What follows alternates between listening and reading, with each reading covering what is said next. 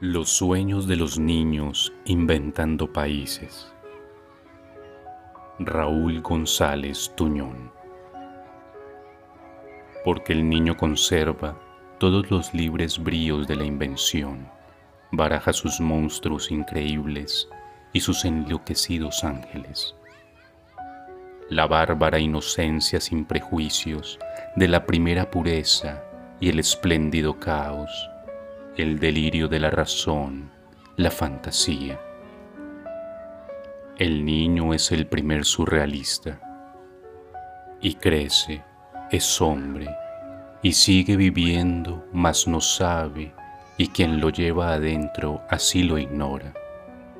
A veces, de manera sutil, eso supongo, en cada acto adulto la infancia nos vigila. Una voz, un suceso rotundo, familiar, una lámpara, una paloma herida con mensaje. Todo hombre en el final minuto de su invierno piensa en algo lejano cuando muere, y la muerte es el último país que el niño inventa.